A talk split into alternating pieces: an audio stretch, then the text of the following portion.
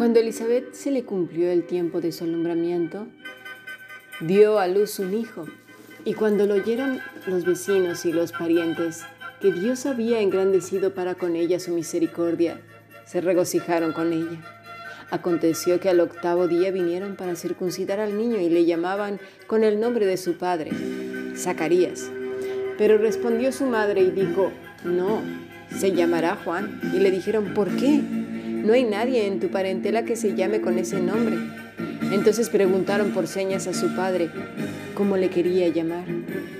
Y pidiendo una tablilla escribió diciendo, Juan es su nombre. Y todos se maravillaron. Al momento fue abierta su boca y suelta su lengua, y habló bendiciendo a Dios.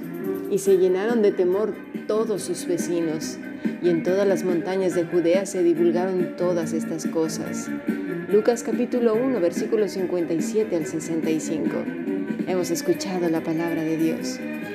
Si deseas pertenecer al grupo internacional, formar parte de esta aula de la Fundación Bíblica, escribe un correo a Fundación Bíblica gmail.com.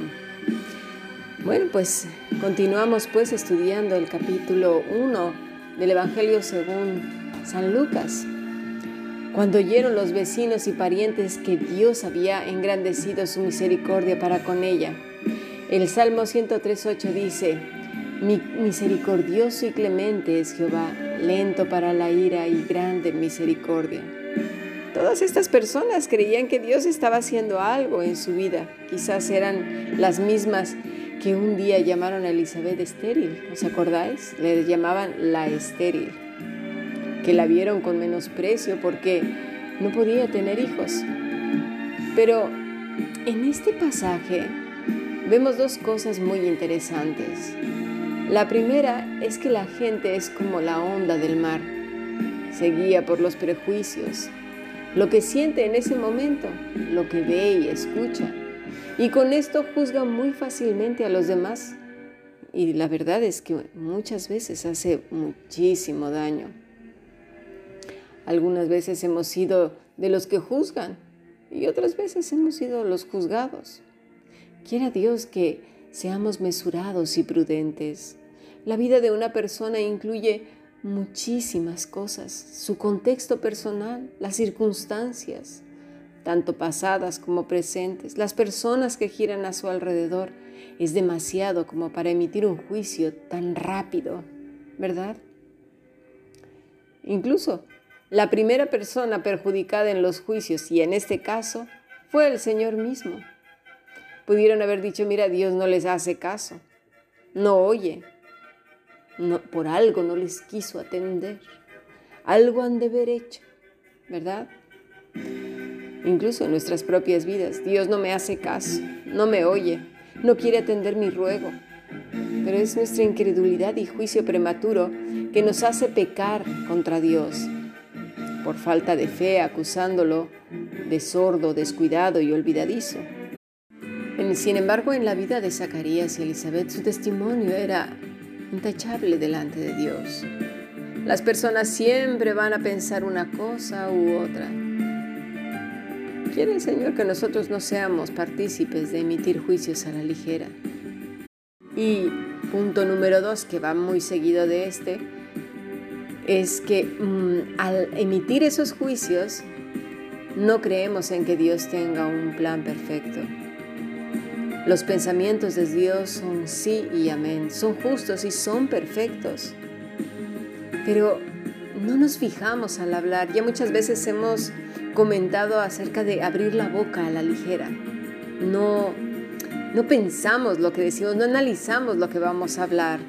Juzgamos a Dios como ineficaz. Decimos, ya le he buscado y no sé qué hacer más.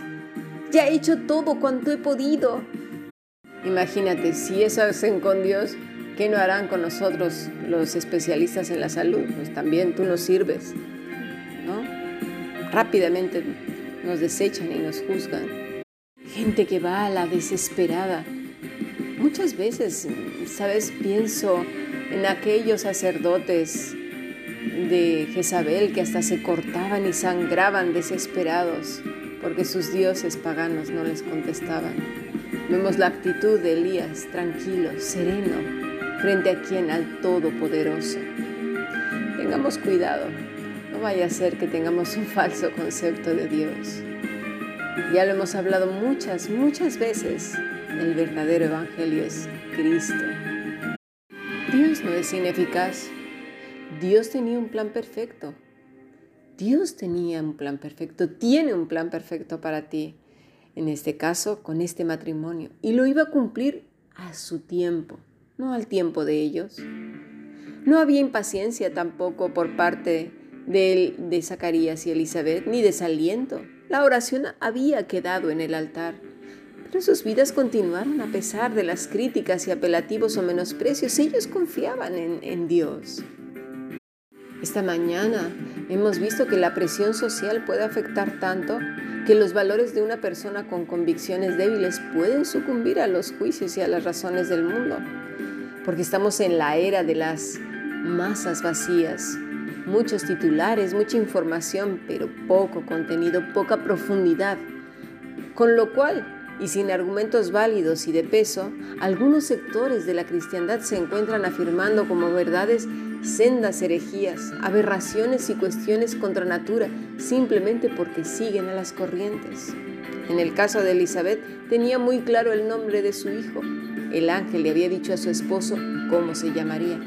Ambos estaban en armonía como matrimonio, sin fisuras, en paz y sin discutir. ¿Por qué a ti no y a mí sí? ¿Y qué tal si no fue así? ¿Y qué tal si no fue Dios? ¿Y qué tal si no fue el ángel? ¿Y, qué tal si no escuchaste bien? Y todos esos temores que luego llegan a nuestro corazón. Pero en este caso, este matrimonio, no, no había lugar para eso. Estaban sujetos uno al otro y ambos a Dios. Porque cuando la gente no quedó satisfecha con ella, fue a buscar a Zacarías. ¿Y qué pasó? Que, se encontraron con la misma respuesta. Y es que como dijo nuestro Señor Jesucristo, en Mateo 18, 19. Además os digo que si dos de vosotros se ponen de acuerdo sobre cualquier cosa que pidan aquí en la tierra, les será hecho por mi Padre que está en los cielos. Porque donde están dos o tres reunidos en mi nombre, allí estoy yo en medio de ellos. Él estaba en medio de ellos. Es hermoso cuando como matrimonio nos ponemos de acuerdo, como familia, como amigos, como iglesia estamos de acuerdo. Sin chismes, ni contiendas, ni yo primero y por qué yo sí y yo no, por qué me das a mí y a ellos no, porque figura más él y yo no, y, cosas así. Celos amargos, contiendas. Dice Eclesiastes 4, versículo 9 al 11. Mejor son dos que uno, porque tienen mejor paga de su trabajo porque si cayeran, el uno levantará a su compañero, pero hay del solo que cuando cayere, no habrá segundo que lo levante. También, si dos durmieren juntos, se calentarán mutuamente, mas ¿cómo se calentará uno solo? Qué bendición es encontrar una persona que esté a tu lado y no haya esas fisuras.